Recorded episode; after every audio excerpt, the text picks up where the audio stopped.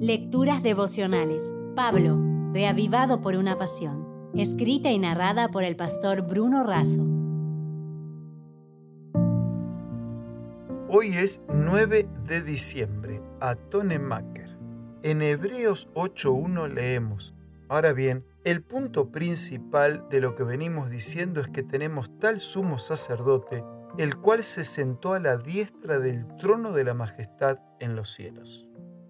En el capítulo 8 de Hebreos, Pablo presenta la superioridad del nuevo pacto en relación con el antiguo pacto. Todo es superior. El santuario está en el cielo, su sacerdote es Jesucristo mismo, su sacrificio, mientras que los sacerdotes ofrecían a los animales en el santuario terrestre, el Cordero de Dios se ofreció en el santuario celestial, y la seguridad y la confianza el antiguo fue mediado por Moisés, mientras que el nuevo fue mediado por Cristo. En el 2017 se cumplieron 500 años de la Reforma Protestante. El sueño de los reformadores era ver la Biblia en manos de toda la gente. Las llamas activadas por Lutero estaban encendiendo un fuego que nadie podría apagar. Ya en el siglo XIV, Juan Wycliffe había levantado la bandera de las verdades bíblicas en Inglaterra. Se lo conoció como la estrella de la mañana de la Reforma, ya que fue el primero en traducir la Biblia del latín al idioma inglés. Gracias a Gutenberg y su invento de la imprenta, fue más sencilla la difusión de contenidos escritos. Así, Erasmo de Rotterdam en 1516 publicó su edición griega del Nuevo Testamento. Y luego surge la figura de William Tyndale, nacido en 1494 y graduado en las universidades de Oxford y Cambridge. Amaba la palabra de Dios y su pasión fue que la Biblia llegara al pueblo inglés en su idioma materno.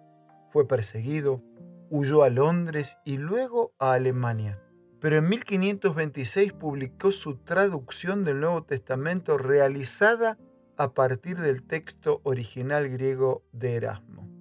Tyndall fue mártir en 1536. Después de muchos meses de estar atado a una estaca, fue estrangulado y quemado.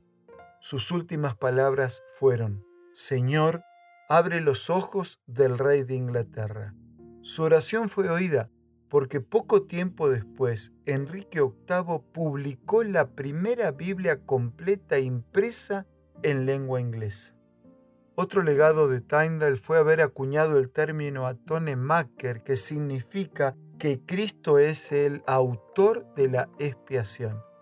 Fue por el sacrificio y el ministerio del Señor que se atienden los intereses de ambas partes, los de la santidad del cielo y los de la pecaminosidad de la tierra, reconciliando así al hombre con Dios.